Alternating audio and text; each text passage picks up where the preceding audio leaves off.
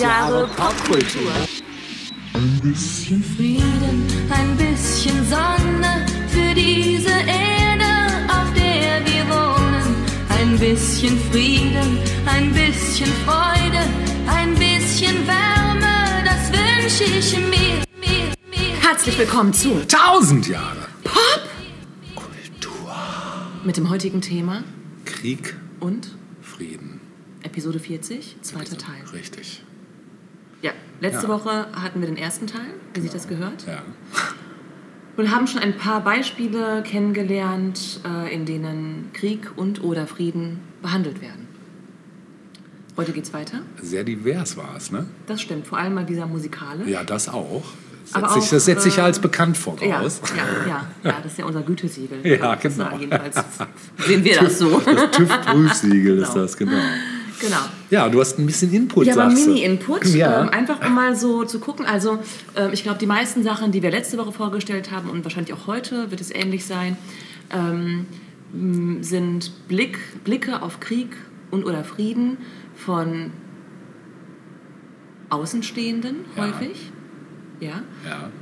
die vielleicht auch die Möglichkeiten haben, überhaupt diese Blicke auf Konflikte werfen zu können, so, da man ja nicht mittendrin ist. Und, Mhm. Ja. ne? Ähm, es gibt aber durchaus auch Beispiele, äh, wo das quasi mittendrin passiert. Also Mhm. von Menschen, die von Krieg direkt betroffen sind und trotzdem Kultur schaffen. Ah, okay. Ja? Mhm. Und ähm, ja, ein sehr gutes Beispiel ist, ist, äh, ist beispielsweise äh, ist die Stadt Sarajevo in Ja. Bosnien-Herzegowina Ja. die während des Jugoslawienkrieges ähm, ja, kulturell eine Menge gerissen hat, muss man sagen. Also Ja. krasserweise, es war eine Stadt, die, eine Stadt, die insgesamt, ich habe es mir aufgeschrieben, 1425 Tage belagert war. Ne? Und da ist auch ganz schön was kaputt gegangen. Ist ne? ganz schön was kaputt gegangen, zum Glück wieder viel aufgebaut worden, aber Ja. die Zeit war für die Menschen natürlich unglaublich Ja. schrecklich. Ne? Also, Sagst du mir gerade nochmal, ich bin ja so Geografie nicht so, äh, welcher ist das? Äh, Kroatien? Nee, ne? Bosnien. Ach, ist Bosnien. Sarajevo ist die Sta äh, Hauptstadt Bosniens. Ach, die Hauptstadt, okay, Ja, genau. das war, war mir nicht mehr ganz Erinnerst du dich nicht an die Olympischen Sommerspiele, Doch, äh, doch. Winterspiele 84? Ja, ja, das weiß ich noch. Genau. Aber ich, das Problem ist immer dann. Also, dass man es nicht mehr so zu. Aber gut, es war Ex-Jugoslawien, sagen wir es mal so. Ne? ja, Genau. Und ähm, ja, also das heißt, ne, in der Stadt, äh, es gab Sniper, es gab natürlich äh, ähm, Schusswechsel etc. Viele, viele Menschen sind gestorben. ja. Ähm, Gebäude wurden angegriffen, bombardiert etc. Und zudem gab es natürlich dann auch kaum Wasser, Gas oder Elektrizität für die Menschen dort. Ich erinnere, mich, dass beispielsweise die, der Baumbestand aus Parkanlagen fast völlig verschwunden war, weil die Menschen äh, Heizholz äh, Holz brauchten Krass. zum Beispiel. Ne?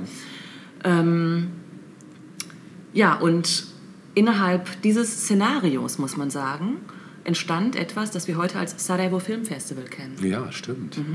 Ach, das ist da entstanden. Das. Mitten ist auch Krieg. interessant. Genau. Und ich habe hier ähm, von 1993 ein kurzes Zitat gefunden. Da fragte nämlich ein Journalist äh, die Veranstalter oder in- einen der Veranstalter, warum veranstalten Sie ein Filmfestival mitten im Krieg? Ja. Und Haris Paschovic, der Direktor des Sarajevo Filmfestivals damals, antwortete, warum veranstalten die einen Krieg mitten in einem Filmfestival? Tja. Das ist die eigentliche Berechtigte Frage, ja. Absolut, genau, wenn man es mal so Ja, sieht. Ne? ja. Ja. Der Beginn war tatsächlich 1992, ähm, also im zweiten Kriegsjahr des grundsätzlichen Bürgerkrieges im ehemaligen Jugoslawien, aber so im ersten richtigen Kriegsjahr in Bosnien. Ja. Ähm, da hat Mirsad Purivatra, spätere langjährige Direktor des Filmfestivals, ähm, während des Krieges Kunstausstellungen äh, organisiert und zusammen mit Iseta Grajevic Filmvorführungen in Sarajevo. Und das ähm, wurde dann bekannt unter War Cinema. Und 1993 haben sie dann eben gesagt, okay, wir machen jetzt mal ein Festival draus, also mitten im Krieg. Krass. Mhm. Wow, das muss man auch erstmal. Genau. Ja. Ja, man muss aber dazu sagen, dass Sarajevo natürlich der, ähm, das ist natürlich, aber der, der äh, günstigste Ort war, wenn man bedenkt, dass Sarajevo auch zu Zeiten Jugoslawiens die Kulturhauptstadt eigentlich war. Ah, okay. Also musikalisch, filmisch, äh, Kunst etc. war einfach groß in Sarajevo. Ja. So, ne? Andere Orte hatten ihre eigenen Schwerpunkte, aber Sarajevo war so die Kunststadt eigentlich. Ne? Und Wie ist das so im. Vergleich zu so Städten wie Zagreb zum Beispiel oder äh, äh, Belgrad oder so? Das sind jetzt alles andere Teile, aber. Nee, heute ist es sowieso anders, weil halt ne, das alles eigenständige Länder sind Ja, okay. Mhm. und natürlich konzentriert sich das meiste auch wieder in den Hauptstädten. Ne? Ähm, und natürlich hat es auch Kunst und Kultur aus all diesen anderen Mhm. Hauptstädten und großen Städten gegeben. Ne? Aber ich weiß nicht warum. Also Sarajevo war irgendwie immer so ein Ja, ist ja manchmal so, Ja, ne? klar, dass es aus ja. bestimmten Orten einfach besonders hervorkommt. Ja, So, ne? ja das gibt es hier ja auch. Also jetzt mal abgesehen von Berlin, ist klar, aber Ja, aber Berlin auch äh, selbst vor, bevor es Hauptstadt wurde, Ja, war ja. ein Pool an Kultur. Und, wahrscheinlich sogar ja. noch mehr. Vermutlich noch Ja, mehr, ja, mit Sicherheit. mehr. Ja. Ja. Mhm. Ja. Ähm, ja, und quasi inmitten des Krieges 1993 ähm, wurde dann das, oder das erste Mal ein zehntägiges Filmfestival unter der Leitung von Haris Paschovic organisiert. Mhm. Und ähm, Hintergrund war eben dass der Erfolg von dem ersten 92, also von, von dem, was 1992 ähm, schon lief, dass man eben dachte, okay, wir, wir wagen das jetzt mal. Ja? Und letztlich gegründet wurde das Sarajevo Film Festival dann 1995 offiziell. Und zwar ähm, mit all den Kenntnissen, die man eben hatte von, von, von den Jahren zuvor, was man so auf die Beine äh, hat stellen können. Ähm, man muss also sagen, dass das Filmfestival ganz klar ein Kind des Krieges ist. Ne? Und obwohl 1995, wo das eben alles noch äh, im Rahmen des Krieges war, kamen dennoch 15.000 Menschen, um die Filme zu sehen. Ja, Also wow. auch bei der Bevölkerung äh, stieß es auf großes Interesse. Ne? Ähm, insgesamt wurden in dem Jahr 37 Filme aus 15 Ländern gezeigt. ne? Aber ich erinnere mich zum Beispiel auch, dass ähm, während des Krieges oder auch, nee, dann nach dem Krieg beispielsweise, dass es äh, nur eine wirklich professionelle Filmkamera gegeben hat in ganz Bosnien. Also wenn man bedenkt, ja, ja, Krass. ja, Und die wurde dann rumgereicht. Offenbar, ja. Oder es wurde auch mit anderem Equipment gearbeitet, aber eine wirklich professionelle Filmkamera gab es damals nur eine kurz nach dem Krieg. Na klar, also wenn man bedenkt, im Grunde genommen war das ja fast noch Luxus, wenn man bedenkt, dass äh, Schulen zerstört waren und Ja, Krankenhäuser, die gesamte stimmt. Infrastruktur. Ja. Ne? Also ich erinnere mich, dass die Analphabetenquote massiv äh, gestiegen ist, Ja. kurz nach dem Krieg, weil einfach alles nicht mehr da war so. Ne? Wie alt warst du bei dem, als der Krieg? Äh, 95 war ich, ähm, wie alt war ich da? Fünf, nee, 95, nee, äh, der Krieg ging ja äh, 91, das war ich 91. 14. Ja, krass. 14, mhm, genau. Aber ich war ja in Deutschland. Insofern. Ja, ja, klar, aber ich meine, du hast ja bestimmt trotzdem Ja, Verwandtschaft. klar, Familie war ja unten, genau. Mhm. Ja. Ja. Also jetzt mal so eine ganz, ist jetzt persönlich, sorry, Ja. dass ich da mal gerade reingehe, aber äh, wie hast du das wahrgenommen so? Also wie ist das? Also ich habe darüber nachgedacht, jetzt natürlich auch in Bezug auf die Ukraine, ne, Mhm. weil das hier jetzt natürlich viele Menschen auch erleben, wenn sie ihre Verwandtschaft dort haben und das beobachten oder Freunde. Ähm, ich muss sagen, ähm, dass wir zum Glück niemanden zu beklagen hatten aus dem engeren Familienkreis. Also es gab Bekannte, die ähm, das nicht überlebt haben, Mhm. Ja. ne, auf allen Seiten oder auf mehreren Seiten nicht. ja, Ähm, aber ich war, wie gesagt, 14. Ne? Ich war natürlich auch mit eigenen pubertären Kämpfen beschäftigt, so platt das jetzt klingt. Aber ja, das ist Ja, so. Ne? ja. Aber natürlich war es immer wieder Thema. Also auch Ja. sowas, wie wenn ich heute sehe, ne, Leute greifen zu ihrem Handy und kommunizieren. Das war damals noch Mhm. Nee, nicht möglich. war- also die, die Telefonleitungen waren gestört. Ja, ne? Du hattest einfach keinen Kontakt auf lange Sicht. Oder dann bekam man eben Briefe und das war alles sehr verzweifelt, was da geschrieben wurde. ja also, so, das ne? hat dich schon auch belastet, nehme ich mal an. Ach, ich weiß, ich kann das schwer, das ist, liegt so lange zurück Mhm. und ich kann das gar nicht mehr so richtig rekapitulieren, Mhm. so richtig. Also man hat ja doch seinen Alltag auch weiterhin gehabt. Ja, meine klar. Eltern hat es ganz klar um einiges härter äh, getroffen. Also das muss man ganz klar sagen. Mhm. Ne? Ähm, allein schon, dass das Land, aus dem sie kamen, nicht mehr existierte Ja, plötzlich. Ne? Also auch das ist ja so ein Aspekt, der da auch noch mit reinkommt. Ne? Ja, kann ich dir gar nicht so genau sagen. Also ähm, es hat mich auf jeden Fall zur Antinationalistin gemacht. Das, Ja, ja. Äh, also das, das hat was Positives hervorgebracht, Klar, ganz ja, klar. Das glaube ich. Ähm, aber ansonsten, ja, das liegt einfach schon so lange Mhm. Zurück irgendwie. Ich kann das gar nicht so genau sagen, ja. Mhm. Und ja, wahrscheinlich ist es auch wirklich eine Altersfrage. Ne? Klar, mit Sicherheit. Ich meine jetzt gerade, also jetzt du sagst es gerade, Pubertät ist ja trotzdem eine sehr, also ist ja generell eine, eine prägende Zeit, weil einfach alles äh, irgendwie im Kopf Anders steht. wird, genau. so. Und dann kommt noch so ein Krieg dazu und dann noch irgendwie in einer, in einer ja, erweiterten Heimat sozusagen. Mhm. Stelle ich mir schon krass vor. Also aber klar, es ist Also allem, trotzdem immer noch lange- entfernt. Natürlich. Ich glaube, so richtig verstanden habe ich es erst, als der Krieg Erst vorbei später, war. ja. ja, Mhm. ja. Also, dass da wirklich was komplett zerstört wird, ne? auch so ein Staatengebilde zerstört wird. Mhm. Und ich muss dazu sagen, dass äh, ich aus einer Familie komme, die sich als sehr jugoslawisch empfunden Mhm. hat. So, ne?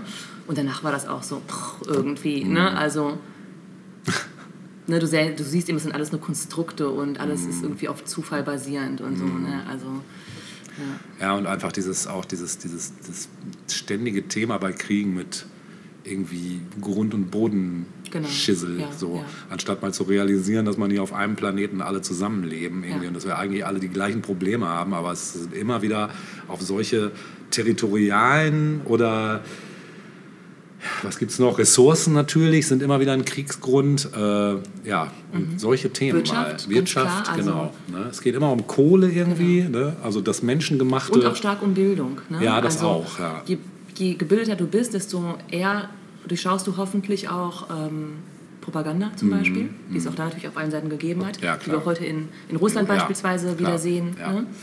Ja. Ähm, ja, es kommen viele Faktoren zusammen. Und bei uns war es damals zusätzlich noch, ne, meine Mutter ist Kroatin aus Kroatien, mein Ja. Vater selber aus Bosnien. Ja, das- ja. Und dann wurde man von außen wieder gefragt, wie siehst du das? Ich bin 14, was soll ich dazu sagen? Ich leite diese Geschicke nicht. So, ne?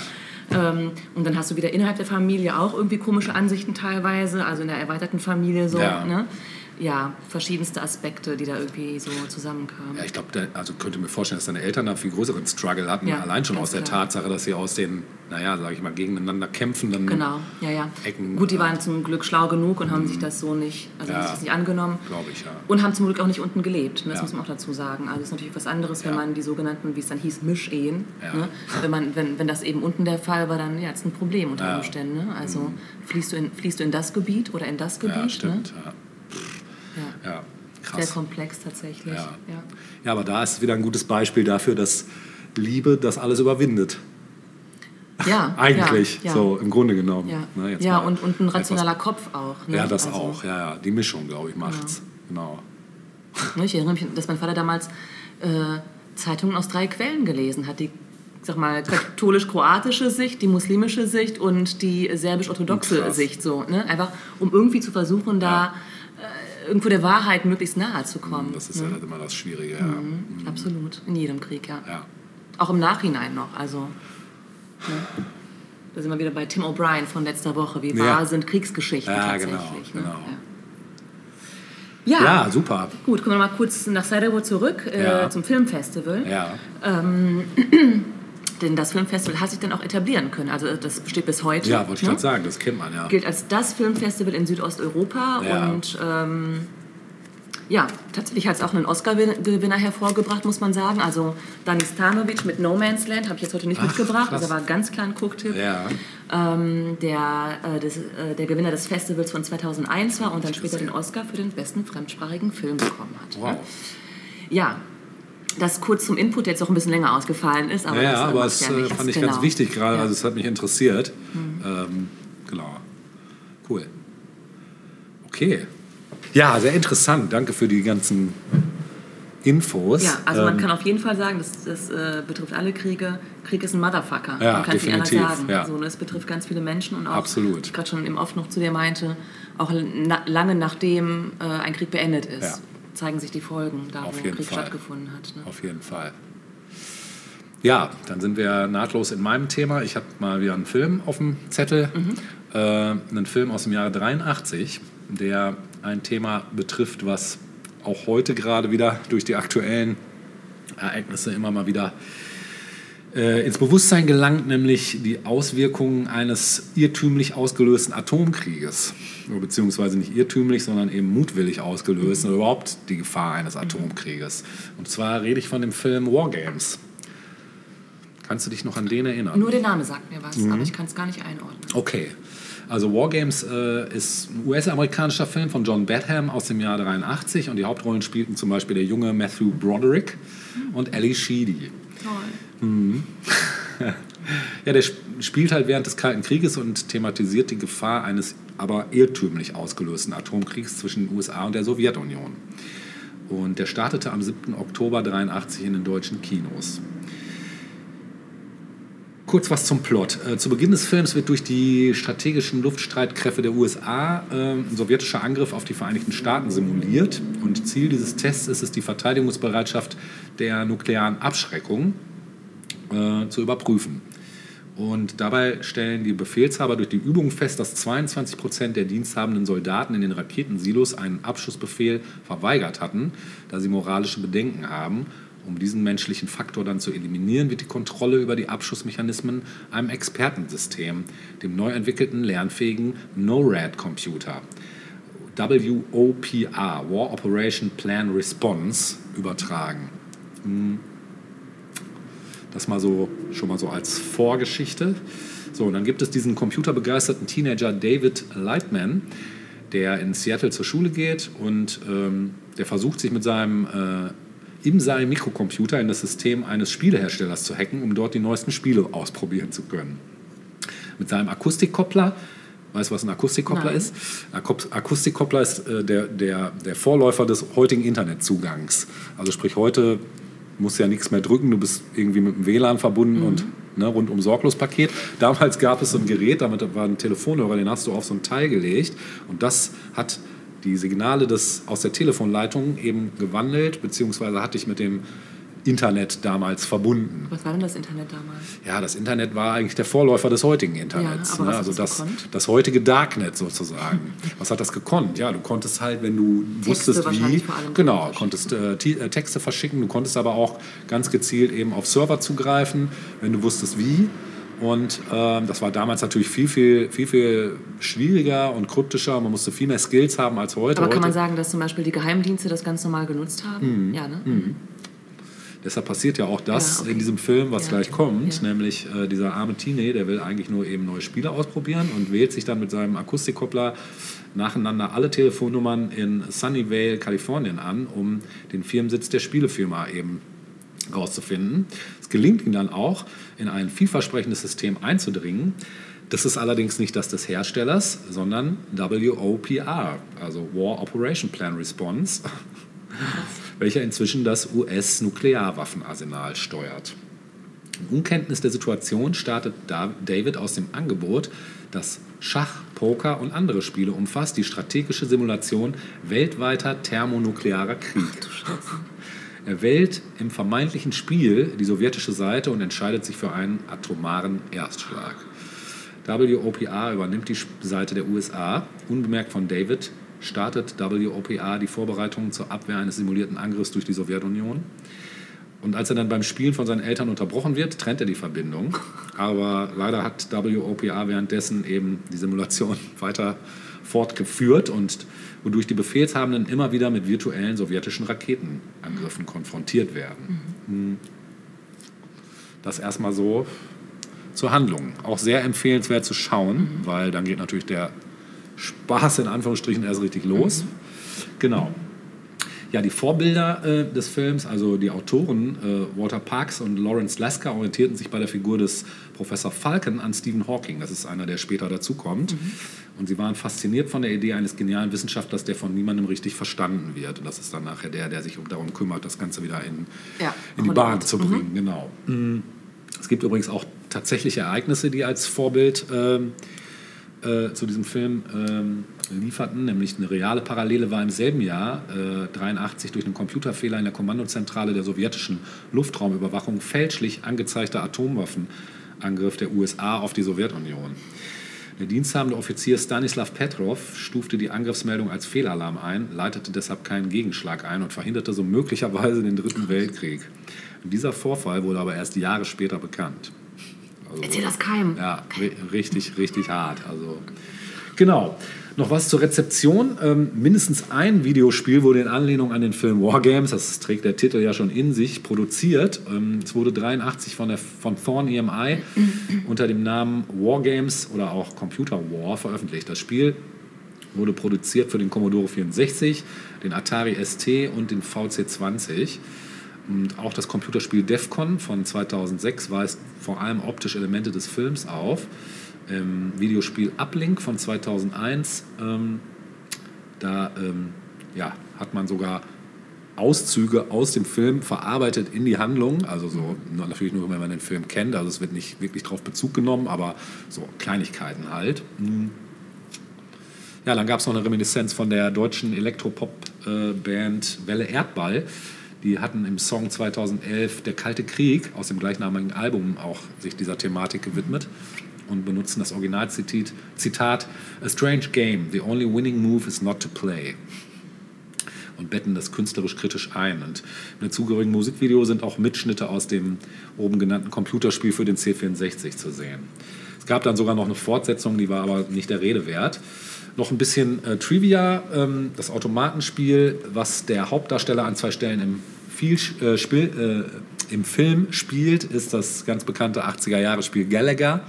Das ist jetzt so für die Videogame-Nerds, das wird ihr wahrscheinlich nicht sagen, genau. Äh, ebenso das Automatenspiel Missile Command war eine Inspiration für den Film. Ähm, ursprünglich, laut den Kommentaren von Leska Parks und John Batham zum Film, war die Rolle des Stephen Falcon, also des Wissenschaftlers, ursprünglich für John Lennon geschrieben worden. Mhm. Äh, Im Computerspiel Call of Duty 4 äh, hat der Simulationscomputer WOPA einen Cameo-Auftritt. genau. Ähm, ja, und im Vorabend des Beginns des Luftkrieges gegen den Irak 1991 nahm die ARD den Film dann aus dem Abendprogramm. Da sollte der eigentlich laufen. Das haben sie dann doch nicht gemacht. Ja, Kritiken, ich zitiere mal wieder das Lexikon des internationalen Films, schreibt, ein Thriller, in dem das Hauptaugenmerk den katastrophalen Folgen eines Videospiels gilt. Ein perfekt inszenierter, spannender Film, der die Gefahren der Mikroelektronik vor Augen führt und auf mögliche Katastrophen durch die computergesteuerte Atomrüstung hinweist. Äh, dann schrieb noch Roger Ebert in der Chicago Sun-Times, äh, der Film sei gleichzeitig emotional wie auch intellektuell interessant. Und das Ende des Films bezeichnete er als wundervoll. Ebert lobte ganz besonders die von Dabney Coleman und Barry Corbin dargestellten Charaktere.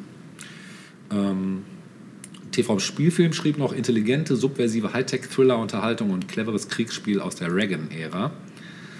Ähm, Regisseur John Batham entwickelte aus diesem Stoff der allgegenwärtigen Bedrohung der Menschheit durch Maschinen einen respektablen Thriller, der allerdings in der klischeehaften Heroisierung des Knaben David und der kollektiven Vertölpelung der Erwachsenen sehr amerikanisch wirkt und damit im Auge des aufgeklärten europäischen Betrachters regelrecht dämlich.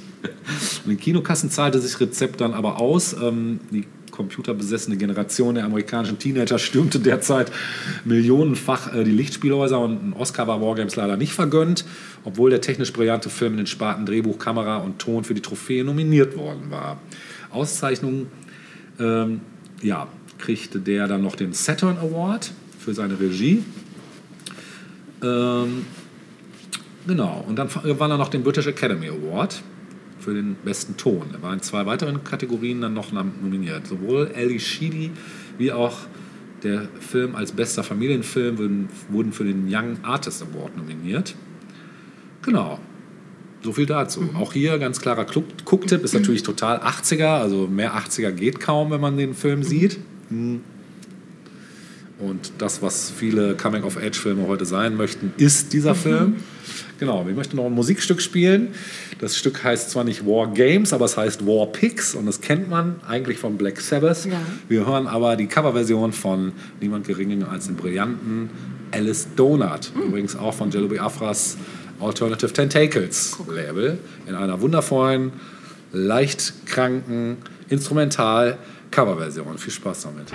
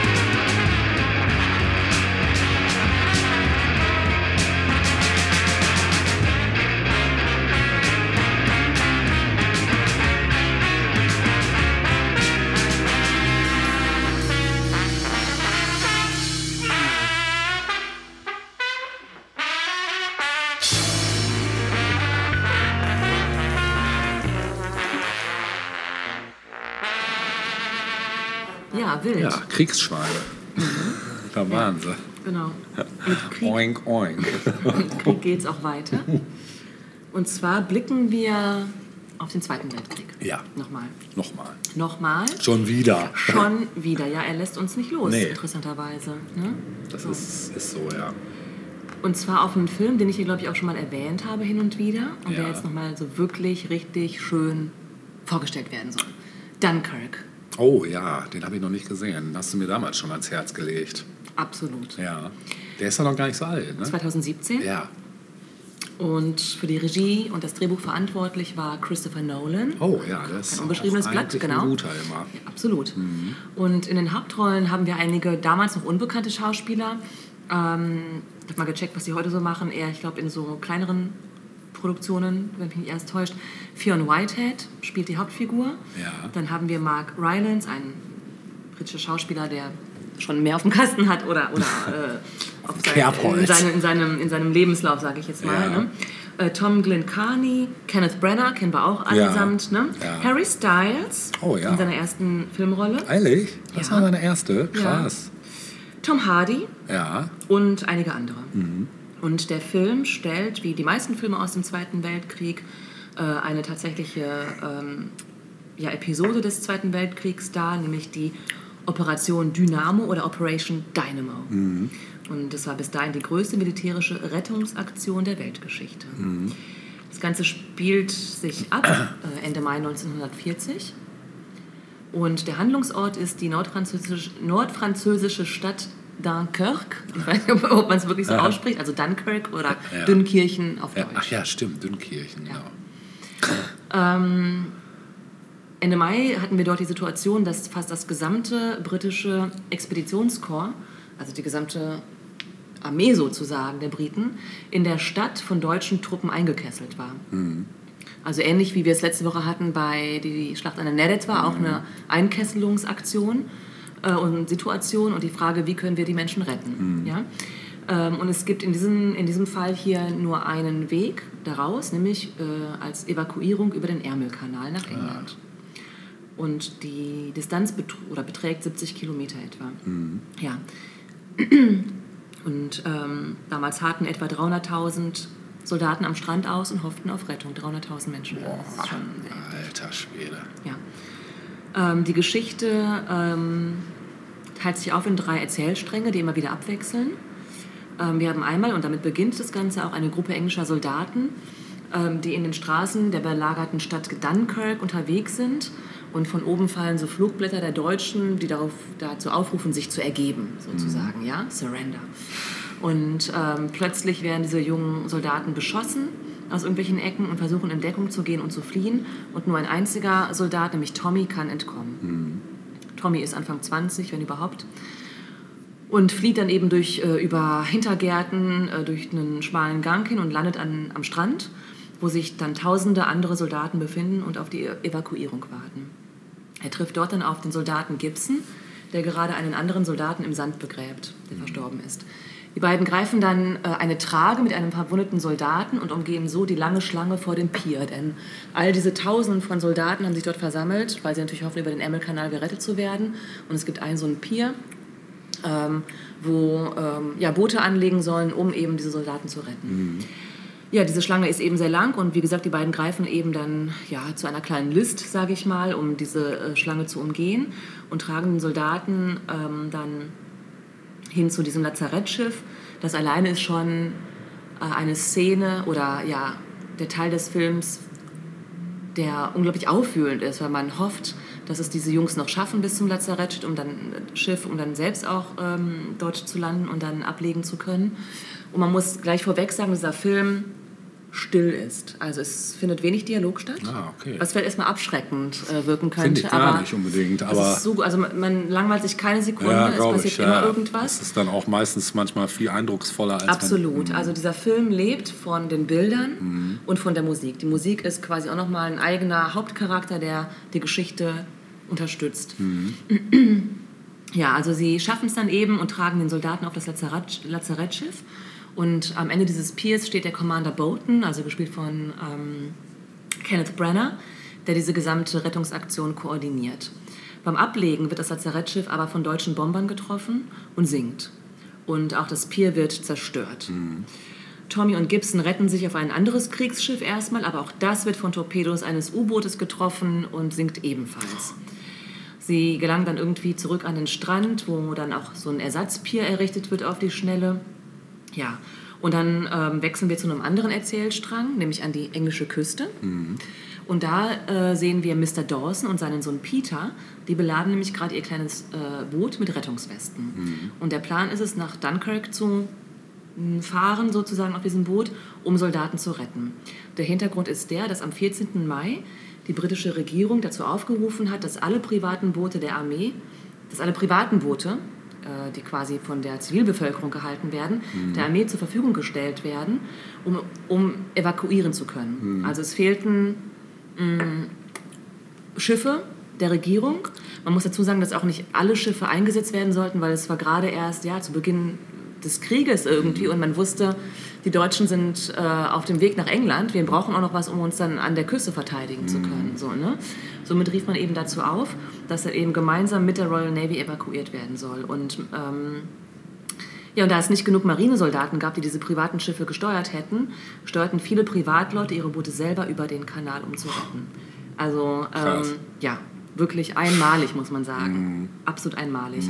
Und so finden wir eben auch diese fiktive Figur des Mr. Dawson, die aber gar nicht so fiktiv ist, weil genau solche Leute hat es eben gegeben, die das getan haben, und seinen Sohn Peter. Und ähm, spontan schließt sich auch der 17-jährige Freund von Peter an, George, ähm, der ja mit aufs Boot springt und sagt, so, ich, ich fahre mit. Das scheint mir wichtig zu sein. Unterwegs stoßen sie dann auf einen Überlebenden, der auf einem beschossenen Schiffsrumpf auf dem Wasser ausharrt. Den ziehen sie an Bord und dieser Typ ist sichtlich traumatisiert. Also man weiß auch nicht, tickt er gleich aus oder was ist mit dem. Äh, vor allem, weil er eben bemerkt, dass, dass, ähm, dass dieses Boot in Richtung äh, äh, Frankreich sozusagen aufbricht. Er selbst aber quasi von da gekommen ist auf seinem Ding. Ne? Und sagt, er will auf keinen Fall zurück Richtung Frankreich, er will nur nach Hause. So, und man merkt auch schon so eine gewisse Aggressivität in seinem Ton. Und ähm, ja, Mr. Dawson erklärt aber seinem Sohn Peter, dass ähm, der Mann wahrscheinlich shell-shocked ist und äh, sich gar nicht anders zu helfen weiß im Moment so. Ja, aber dieses Thema nach Hause zieht sich durch diesen Film wie ein roter Faden. Also alle wollen einfach nur nach Hause so, und den Krieg hinter sich lassen. Und dann gibt es eben einen dritten Strang, der findet in der Luft statt. Ähm, dort sehen wir den Piloten Farrier, der versucht mit seiner Spitfire und anderen Piloten in der Luft Rettungsboote zu beschützen. Also muss ich vorstellen, ne, die Deutschen sind mit ihrer Messerspind unterwegs so und bombardieren unten den Strand und die Briten versuchen äh, quasi diese auszuschalten, ne, bevor sie eben ja, ähm, das ausrichten können, was sie vorhaben da ähm, am Strand.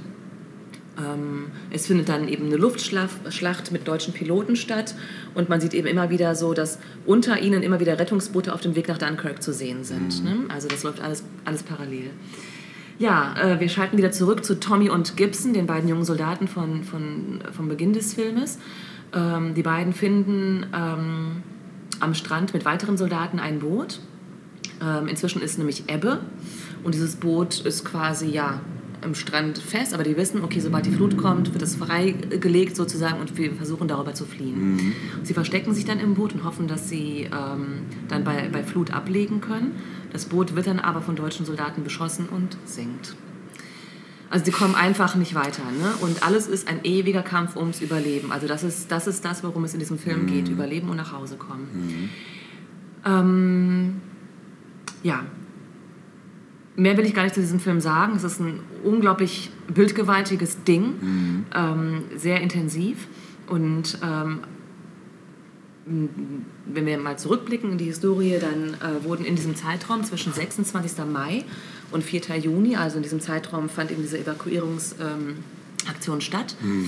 Ähm, während dieser Zeit, 1940, wurden insgesamt 338.226 Soldaten evakuiert. Davon waren 198.229 Briten und 139, ja, fast 140.000 Franzosen. Also es wurden sowohl Briten als auch Franzosen evakuiert. Und ca. 40.000 Soldaten konnten nicht mehr evakuiert werden, die haben es also nicht geschafft. Äh, Fast das gesamte Kriegsmaterial musste zurückbleiben.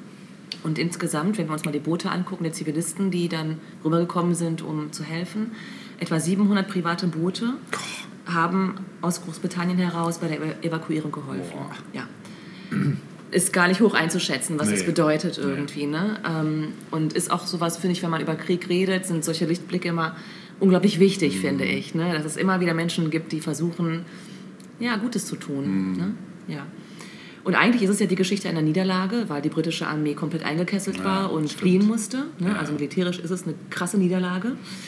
Ähm, es war aber trotzdem ein Erfolg, weil eben so viele Menschen gerettet werden konnten. Und, und das war ähm, ebenso wichtig, fast ebenso wichtig wie, das Retten der, äh, wie, der, wie die Rettung dieser Menschen, Ja. ist ja das Durchhaltevermögen Großbritanniens gestärkt. Also es war ein absoluter Wendepunkt in der Geschichte äh, Großbritannien-Deutschland. ja. Mhm. Genau. Und als Folge dessen gab es dann am 4. Juni 1940, also ja, zum Ende der Rettungsaktion von Churchill, so eine bekannte Rede We shall fight on the beaches. Ah, ja.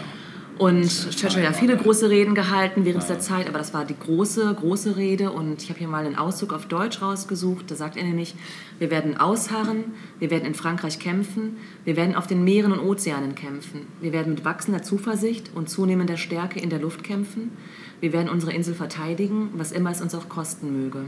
Wir werden an den Dünen kämpfen, wir werden auf den Landungsplätzen kämpfen, wir werden auf den Feldern und in den Straßen kämpfen, wir werden auf den Hügeln kämpfen, wir werden uns niemals ergeben. Das gibt es auch als Zitat in diversen Genau, Musikstücken. ja, genau. Ja. Und ähm, der Autor Alan Moorhead hat 1961 ähm, festgestellt, dass das Ganze die entsprechende Wirkung und Bedeutung für die Entwicklung des Krieges auch hatte. Also er sagte, es war der gefährlichste Augenblick in der Geschichte des Landes. Aber seit Shakespeares Tagen hatte man solche dramatischen, zu Herzen gehenden Worte, also die von Churchill in England, kaum mehr vernommen. Und tatsächlich waren sie in den Jahren, die folgten, in jeder Demokratie in aller Munde und haben vielleicht ebenso sehr zu Hitlers Sturz beigetragen wie jede andere Waffe. Unter einem solchen Führer gab es keine Alternative. Niemand wünschte etwas anderes, als den Kampf fortzusetzen. Ja, einige Histori Historiker nennen die Operation Dynamo oder Dynamo den entscheidenden Moment des 20. Jahrhunderts. Sogar, Krass. ja. Denn wären die etwa 338.000 Soldaten nicht gerettet, sondern getötet oder von Deutschen gefangen genommen worden, dann hätten diese Soldaten nicht nach Großbritannien zurückkehren können und hätten anschließend auch nicht weiterkämpfen können. Also das Heer wäre, das Heer wäre zerstört gewesen. Ne? Und man muss dazu sagen, dass die USA noch nicht in den Krieg eingetreten waren zu diesem Ah. Zeitpunkt. Ja. Ähm, Christopher Nolan selbst sagt zu seinem Film, ähm, dass er statt der Bezeichnung Kriegsfilm lieber den Titel Überlebensfilm wählt. Denn ähm, daran müssen die Figuren entkommen und ähm, es finden auch nicht die sonst üblichen Kampfhandlungen in anderen Kriegsfilmen statt. Also es geht wirklich um, ums blanke Überleben eigentlich. Ne? Und Nolan sagte auch noch, wir leben in einer Ära, in der die Tugend der Individualität sehr überbewertet wird. Die Ideen von gemeinsamer Verantwortung, kommunaler Heldenhaftigkeit und dem, was durch Gemeinschaftssinn erreicht werden kann, sind nicht zeitgemäß. Dunkirk ist daher für mich eine sehr emotionale Geschichte, weil es repräsentiert, was verloren gegangen ist. Cool. Ja, Hört sich sehr gut an. absolut, absolut. Also ähm, wirklich anders als jeder andere Kriegsfilm, den ich so kenne.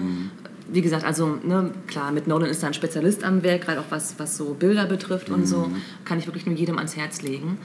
Ähm, gedreht wurde an Originalschauplätzen, aber auch in England und an der kalifornischen Küste Oh. teilweise auch, ja. Ähm, viele der Szenen, die äh, im Ärmelkanal spielen, wurden tatsächlich gar nicht dort gedreht, sondern im niederländischen Eiselmeer, weil dort keine Gezeiten Ja, sind stimmt. und es weniger Seegang gibt. Also auch das fragt man sich auch krass, wie ist das gedreht worden? Ja. Also gerade dieses Boot, zum Beispiel, äh, ne, das da von den, von den zivilen Rettungsleuten da irgendwie gesteuert wird, ist krass. Also wie sowas ähm, überhaupt gedreht werden konnte bei dem Seegang und so. Mhm. Ja. Ne? Ähm, ja, die Musik für den Film hat Hans Zimmer Naja. der komponiert. Ja. Also wirklich grandios. Ich meine, er Ja. kann es ohnehin, Ja. aber da hat er echt nochmal so ein Meisterwerk hingelegt, muss er hat man doch auch sagen. gerade einen Oscar gekriegt für. Ja, stimmt. Wofür Ja, denn nochmal? ähm, ist irgendwie untergegangen durch Mr. Smith. Irgendwie, Ja, ne? genau. Ja, schade. Mhm. ja, relativ aktuell. Warte mal, ich komme gerade auch nicht drauf. Fällt mir bestimmt vielleicht im Verlauf der Sendung. Bestimmt, wenn wir uns überlegen, wer denn so ja. die großen Preise abgeräumt hat. Ja, ne? Kommen wir gleich genau. drauf zurück. Ja. Ähm, ja, musikalisch habe ich mir was ausgesucht von einer Dame, die wir hier auch schon mal im Programm hatten. Ich glaube Ja. sogar zweimal tatsächlich. Ja. Ähm, und zwar in den 30er und 40er Episoden, als es auch nochmal ja massiv um den Zweiten Weltkrieg ging. Vera Lynn ist mal wieder gefragt. Ja, erinnere ich mich dran. Und ihre großen Hits hatten wir schon, da müsst ihr mal zurückspulen in frühere Episoden. Ich habe mir ein Lied ausgesucht von ihr, das den Titel trägt When the Lights Go On Again All Over the World. Ja. Also ähm, anspielend darauf, dass man ja aufgrund der Luft, äh, Luftangriffe ähm, Lichter ausstellen musste in den Häusern. Ja. Und sie träumt eben von der Zeit, äh, wenn die Lichter wieder an sein dürfen und der Frieden wieder eingekehrt ist. Schön. Ja, und dann hören wir uns das, Das auch hören wir jetzt.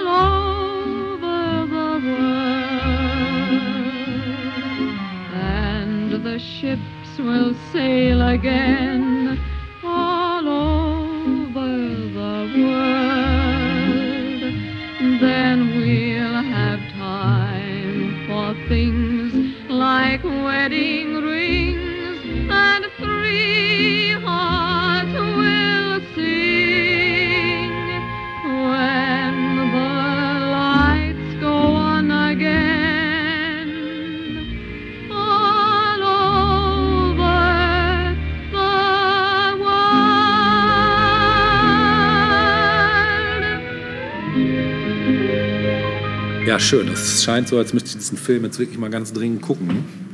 Du empfiehlst ihn mir ja nicht zum ersten Mal. ja, ich habe bei meiner Recherche äh, zu unserer äh, Sendung festgestellt, dass ich irgendwie wenig Beiträge zum Thema Frieden habe, sondern das meiste wirklich zum Thema Krieg ist. Und dann habe ich krampfhaft gesucht und dann fiel mir eine Sache ein, die zwar nur indirekt damit zu tun hat, nämlich eigentlich nur wegen dem Titel des Ganzen. Ähm, und zwar geht es um ein Label, und ein Musiklabel was den Namen trägt, Ecstatic Peace. und Ecstatic Peace äh, ist ein Plattenlabel mit Sitz in East Hampton, Massachusetts.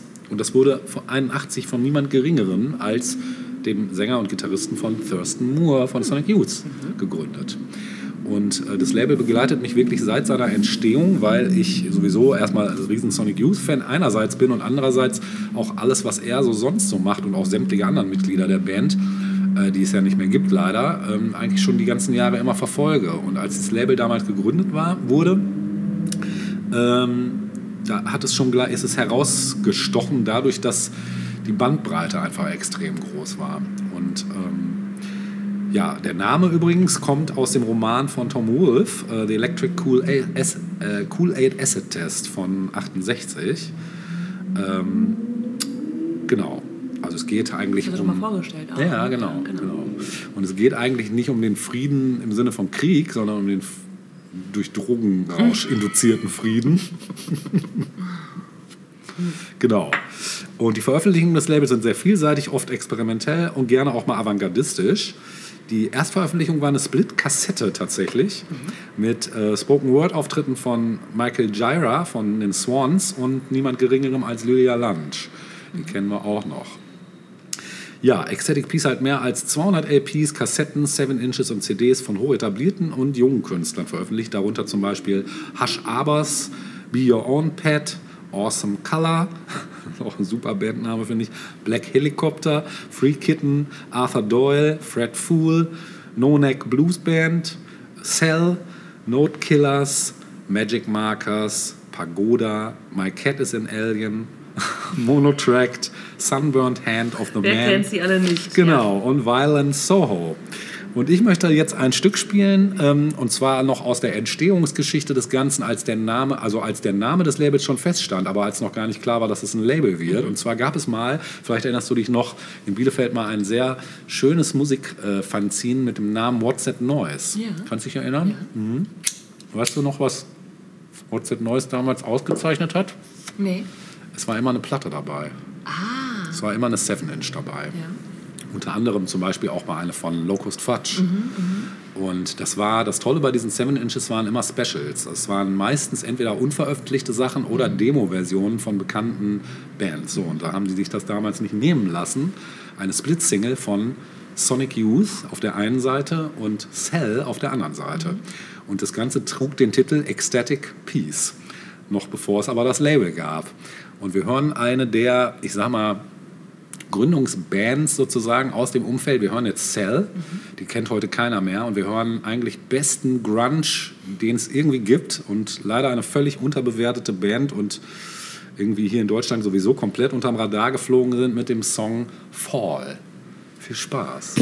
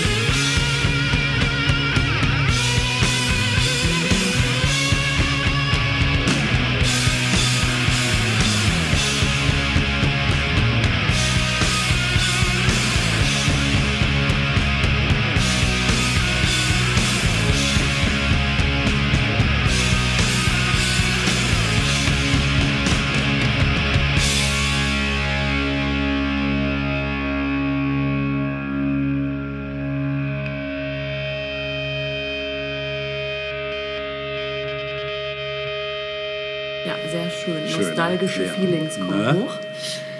Äh, aber jetzt kommen wir zu einem Kontrastprogramm musikalischer Art. Oh, okay. Denn äh, ich möchte noch einmal einen ganz bestimmtes, ein ganz bestimmtes Lied vorstellen, äh, das dem Frieden gewidmet ist.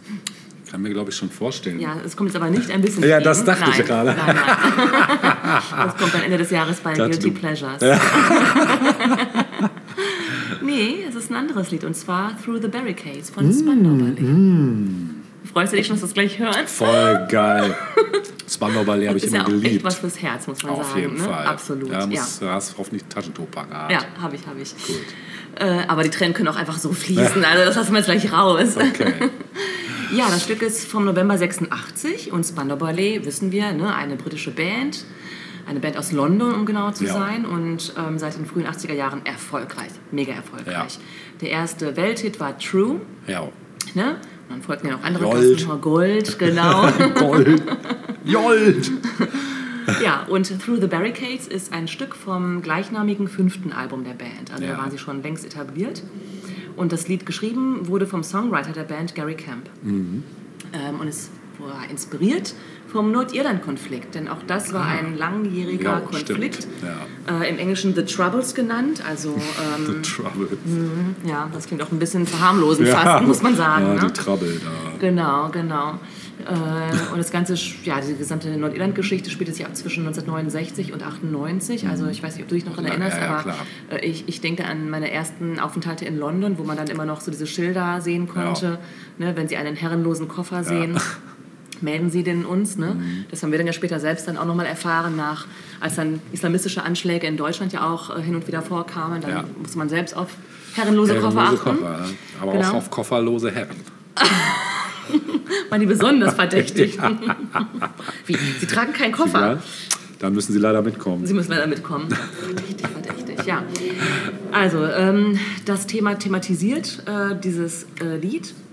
Und zwar ganz besonders, nämlich einen bestimmten mh, Vorfall, möchte ich es mal jetzt mal nennen. Ähm, die Band hatte nämlich einen Roadie namens Thomas, genannt Kitzo Riley. Der arbeitete unter anderem auch für andere Bands wie Bananarama oder Paul Weller. krass. Genau. Ja. Auch Also eine geile Bandbreite. Ja, ja, was so Roadies so machen. Ne? Ja. Äh, Und Kitzo war gar kein politikinteressierter Typ, für den waren Musik, Mode und Fußball äh, vorrangig. Also ein ja, normaler Typ Ja, halt. zu Recht. Genau. Und ähm, 1983 war Kitzo damals 22 Jahre alt Ja, und zu Hause in Belfast, zwischen Tourengagement sozusagen. ja. Und er war mit ein paar Freunden auf dem Weg nach Hause mm, und wurde dann angehalten mit seinen Freunden von einer Patrouille der British Army an der White Rock Road. Sie wurden durchsucht, bedrängt und befragt. Und Kitzo selbst trug damals nur Shorts und ein dünnes T-Shirt, also nichts, was man irgendwie drunter hätte verstecken können an Waffen oder so. Naja. Und ähm, Kitzo beschloss dann einfach mal weiterzugehen Richtung Mona Road zum Haus seiner Eltern und sah auch erstmal keinen Grund stehen zu bleiben, weil er wurde jetzt durchsucht und fertig. Ja, die Soldaten blieben dort aber und nach 50 Metern, die dann Kitzo bereits gegangen war, kniete einer der Soldaten ähm, auf, ein, auf ein Bein nieder, äh, Ian Thane oder Thane genannt, hob die Hand mit der Waffe und erschoss Kitzo von hinten. Ja. Krass. Ähm, dieser Soldat Ian Thane war der erste britische Soldat, der wegen Mordes verurteilt wurde, während er in Nordirland eingesetzt war, also der erste Mord eines Soldaten in Nordirland. Ähm, er selbst hat sich dann vor Gericht so verteidigt, dass er sagte, ich, ne, er hätte geglaubt, Kitzo wäre bewaffnet gewesen. Das war also unmöglich. Ne? Der Typ Haare hatte kaum was an. Ja, genau, eben. Also es war irgendwie ganz klar, dass das äh, so nicht war. Und Thane bekam dann auch lebenslänglich, auf dem Papier muss man sagen, denn bereits nach zwei Jahren wurde er entlassen und zurück in sein Regiment geschickt, wo er dann die Queen beschützte. So. Kann man machen. Ja, Gary Camp von Spandau Ballet schrieb dann Through the Barricades, nachdem der Bruder von Kitzo, Jim, ihn zum Grab von Kitzo in Belfast geführt hatte. Die kannten einander ja auch, ne? Und Gary Camp sah dabei zum ersten Mal die Barrikaden in der Stadt. So. Er sagt dazu, ich erlebte einige der Emotionen selbst und es blieb hängen hätte nicht erwartet, dass daraus eine Art Romeo und Julia-Lied werden würde, aber so war es. Mhm. Und Tony Hadley, der Leadsänger von mhm. Spandau Ballet, hält es für das beste Lied der Band. Mhm.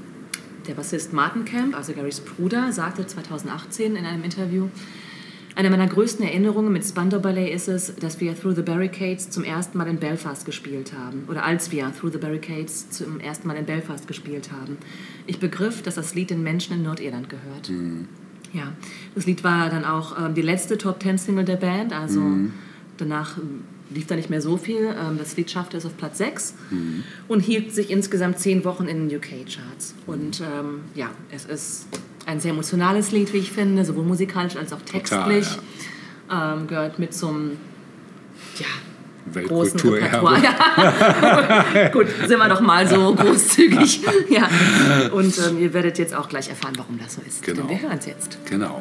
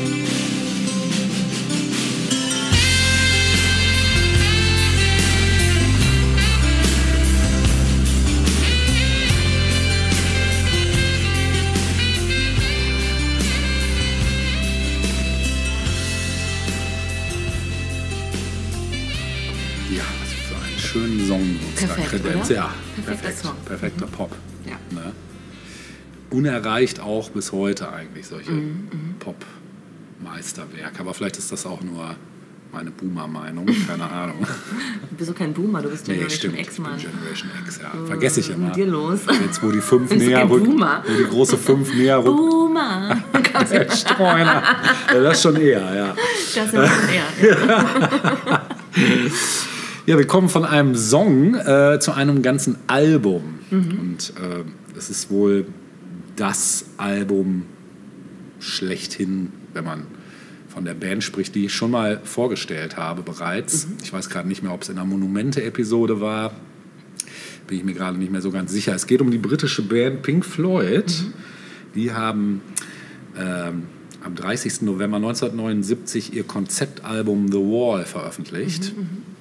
Und äh, das stellte nach den Vorgängeralben Wish You Were Here und Animals äh, eine neue eher musikalische Ausrichtung einerseits dar. Und zugleich ist auch das letzte Studioalbum der Band, äh, das in der klassischen, seit 68 bestehenden Besetzung eingespielt wurde. Äh, da dann nämlich Richard Wright äh, nach Ende der Aufnahmen äh, ja, veranlasst wurde, die Band zu verlassen. Und The Wall zählt mit etwa 30 Millionen verkauften Exemplaren zu den weltweit erfolgreichsten Alben. Ja, es erzählt die Geschichte von Pink, einem jungen, als Musiker erfolgreichen Mann, der aufgrund äh, der Überbehütung durch seine Mutter und der Abwesenheit seines im Krieg gefallenen Vaters, Liebesaffären, dem Umstand, von seiner Frau betrogen und verlassen worden zu sein und der Grausamkeit der Lehrer in der Kindheit eine ja, imaginäre Mauer um sich errichtet, die ihn vor äußeren emotionalen Einflüssen und weiteren Verletzungen schützen soll. Nachdem er die Mauer dann aufgebaut hat, verzweifelt der junge Mann, weil er weitgehend von sozialen Kontakten abgeschirmt ist.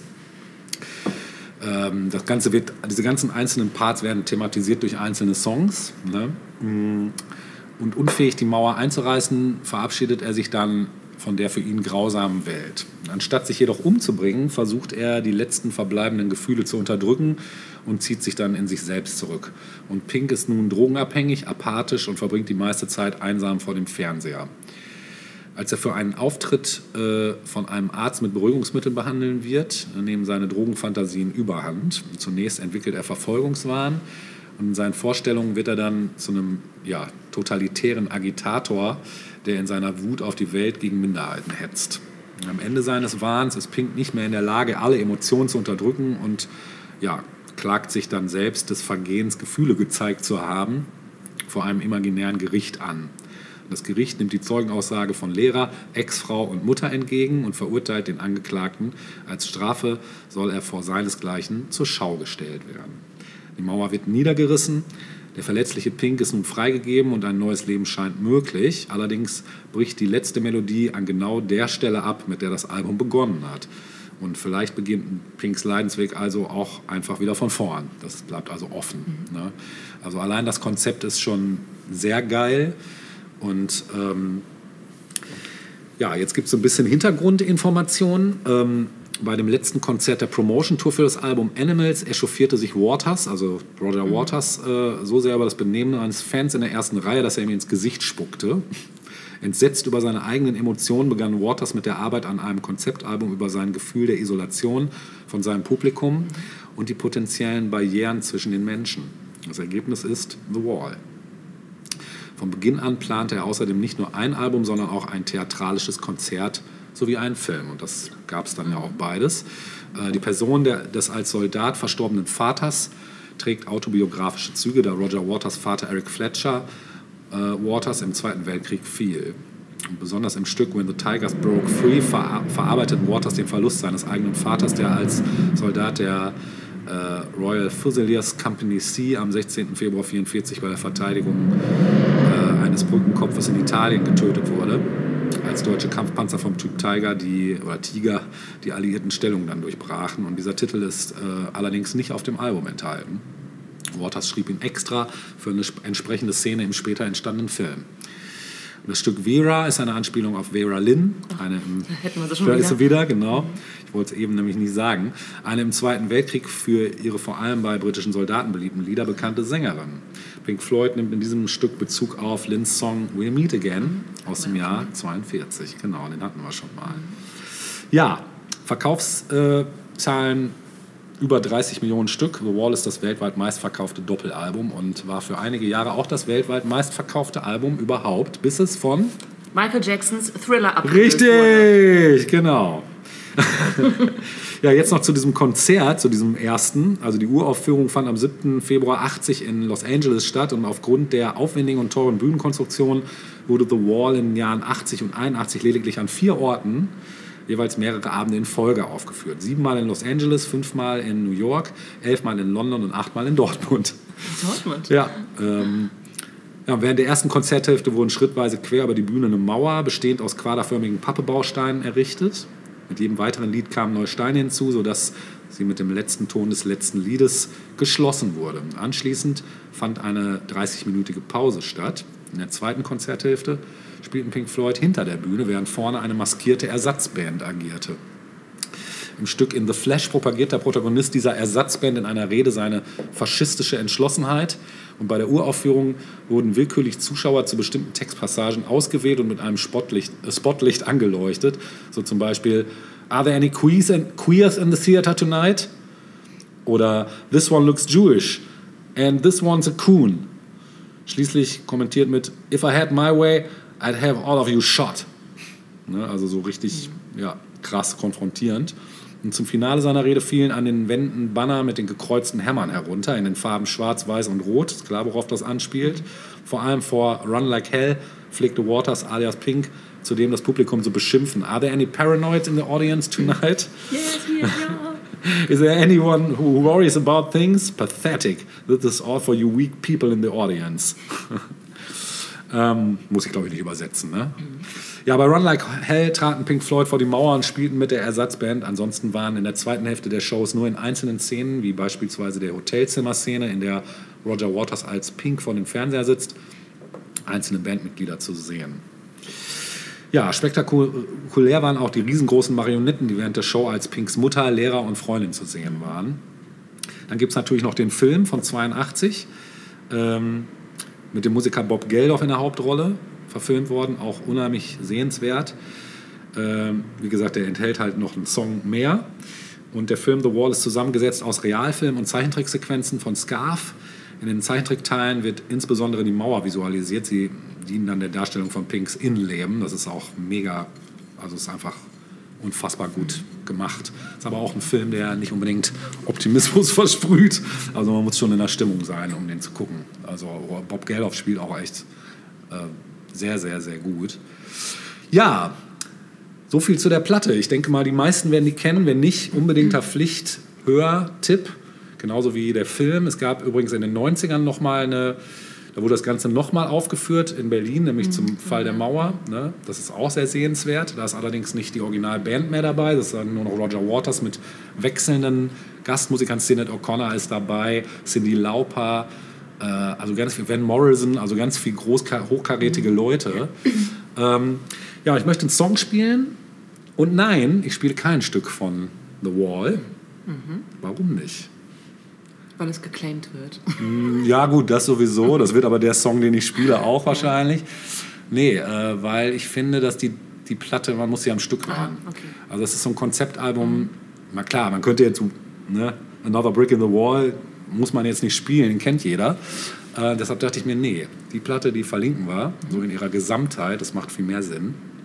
Ich möchte ein Stück spielen von einer anderen britischen Band, die zur selben Zeit aktiv war, die auch soundtechnisch eindeutig Parallelen zu Pink Floyd aufweist, aber längst nicht so bekannt war, nämlich King Crimson.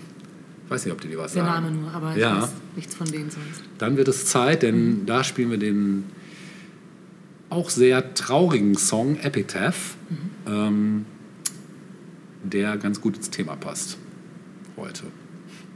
Den hören wir jetzt. Bitte schön. Viel Spaß wäre übertrieben, aber lasst ihn auf euch wirken.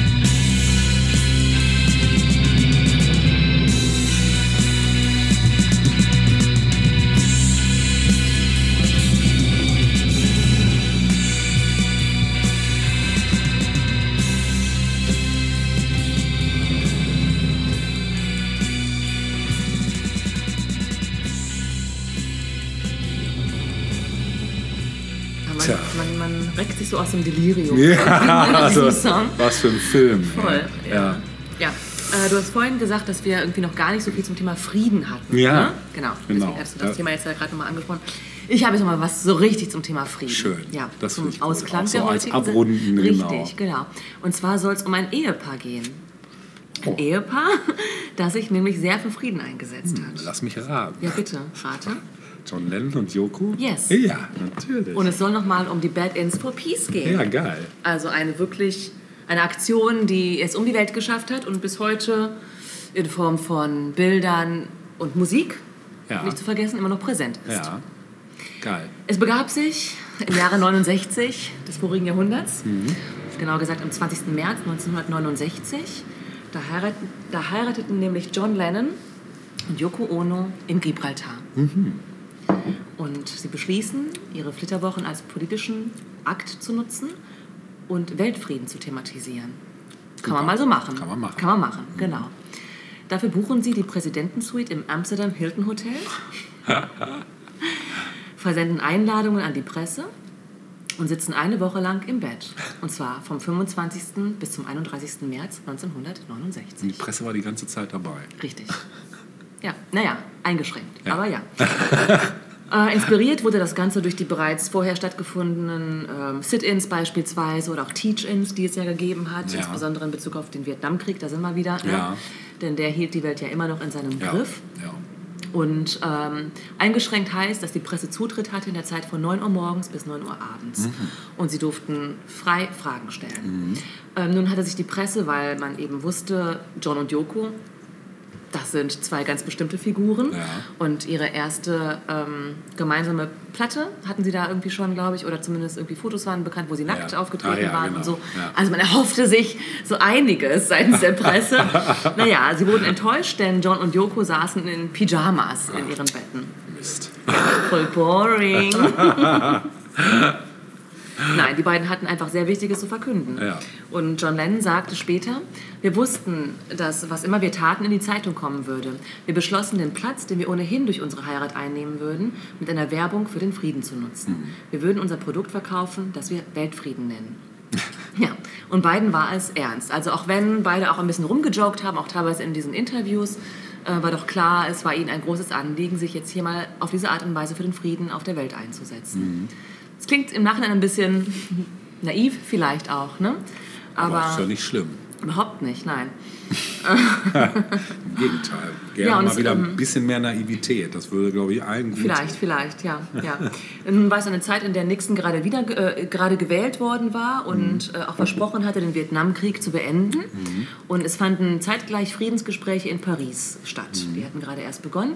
Und John und Yoko dachten sich, dass die Bad-Ins vielleicht zusätzlich Druck ausüben können. Jahre später gab äh, Yoko dann ähm, zu, dass Veränderung stufenweise geschieht und ein Bed-In nicht die Welt rettet. Äh, Originalzitat: John und ich dachten danach, dass der Krieg zu Ende gehen würde. Wie naiv wir waren. Dinge brauchen ihre Zeit. Ja, so saßen sie dann also im Bett mit Schildern hinter dem Bett, äh, Hairpiece und Bad Ja, Piece. genau. Und draußen waren die Fans, die natürlich total am Ausflippen waren, und im Raum Journalisten. Und der Andrang war so groß, dass äh, Möbel zur Seite geräumt werden mussten, damit alle irgendwie Platz hatten. Die Journalisten, die dort dann vor Ort waren, nahmen die Aktion aber gar nicht so furchtbar ernst. Und ähm, naja, also John und Yoko mussten dann eben teilweise auch blöde Fragen beantworten, aber haben das alles irgendwie dann auch so mit Anmut über sich ergehen lassen. Ähm, es sollte dann ein zweites Bed-In in New York stattfinden. Das Problem war aber, dass John Lennon nicht einreisen durfte, weil er wegen Marihuana-Besitzes verurteilt worden war. Und am Ende sind sie dann in Montreal gelandet, in Kanada. Und zwar dort im Fairmont Queen Elizabeth Hotel. Äh, das wurde rausgesucht, weil es nah an New York war, sodass dann die Presse auch schnell quasi anreisen konnte. Ja. Dort luden sie dann auch nochmal selbstständig Gäste ein. Unter anderem Timothy Leary, Ah. Allen Ginsberg, Petula Clark. Geil. Und hier nahmen sie dann auch mit dieser Gruppe von Freunden Give Peace a Chance auf. Ah, geil. Also Give Peace a Chance ist dort aufgenommen worden und wurde zum absoluten geil. Welthit. Ja. Ja, die Single wurde dann 1969 veröffentlicht und zwar nicht als ähm, offizielles Soloprojekt von John, sondern auf der, äh, als, als Single der Plastic Ono Band Ah ja. und war aber dennoch die erste Solosingle von John Lennon ohne die Beatles. Ähm, Im Dezember 69 Also im gleichen Jahr haben die beiden dann nochmal eine Werbeplakataktion gestartet in elf Großstädten der Welt. Ähm, darauf stand dann zu lesen, War is over, if you want it, Happy Christmas from John and Yoko. Kommt uns ein bisschen bekannt vor, denn zwei Jahre später haben sie dann auch ein Stück rausgebracht mit dem Lied Happy Christmas, War is over, Ja. was wir auch heute häufig Stimmt. rund um die Weihnachtszeit herum im Radio Ja. hören. Ne? Ähm, das Schöne ist, dass das Ganze auch auf Film gebannt wurde. Also wir können uns das Ganze nochmal angucken und zwar kostenlos auf YouTube. Ah, Ja. sehr gut. Äh, die Aktion wurde nämlich gefilmt und als, als, oder zu einer Doku zusammengeschnitten. Ja. Und Yoko Ono selbst war es, die das äh, 2011 kostenlos auf YouTube Ah. äh, zur Verfügung gestellt hat. Super. Genau. Ähm, das Ding nennt sich, das verlinken wir natürlich auch. Mhm. Äh, es trägt den Titel Bad Piece, starring John Lennon und Yoko Ono 1969. Und jetzt könnte man natürlich äh, sagen, okay, wir hören jetzt Give Peace a Chance oder auch Imagine. Ich dachte mir bei nein. Also äh, das läuft gerade hoch und runter Ja. aus aktuellem Anlass. Ja. Ähm, es gibt aber ein Stück, das die Beatles auch noch gemeinsam aufgenommen haben. Die haben sich auch gerne mal dem Thema Frieden gewidmet. Mhm. Und wir hören stattdessen, nämlich von den Beatles, Revolution. Schön. Wir enden damit Unseren zweiten Teil. unseren zweiten Teil und auch die Episode Gesamtfolge. 40, genau. richtig. Ja, was bleibt uns zu sagen, als dass der Wunsch bestehen bleibt? Give Peace a Chance. Give Ne? peace a chance? Ja, Nicht nur Give Peace a Chance, make Genau. love not war, könnte man sagen. richtig. Genau. Und alles, was man dazu noch so sagen könnte. Genau. Leider ist es nicht immer in unseren Händen. Aber wir können im Kleinen beginnen. Ne? Vielleicht. Frieden mit dem Nachbarn. Ja, unsere Kinder gut erziehen, dass sie nicht Ja. zu Psychos werden und Genau. so. Ja, ja, damit beginnt es zum Beispiel Ja, damit auch schon. beginnt ne? es auch schon. Genau. Ja. Überhaupt sich den eigenen Kindern zu widmen auch.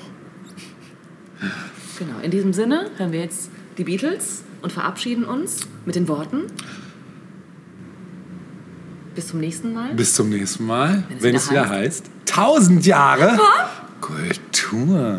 Tschüss. Tschüss.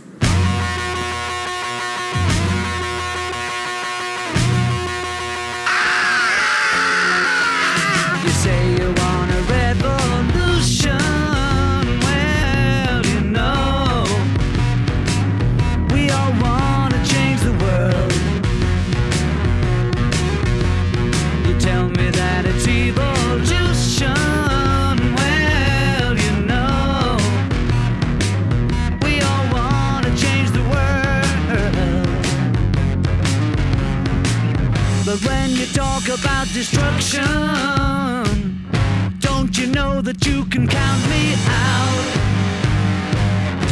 Don't you know it's gonna be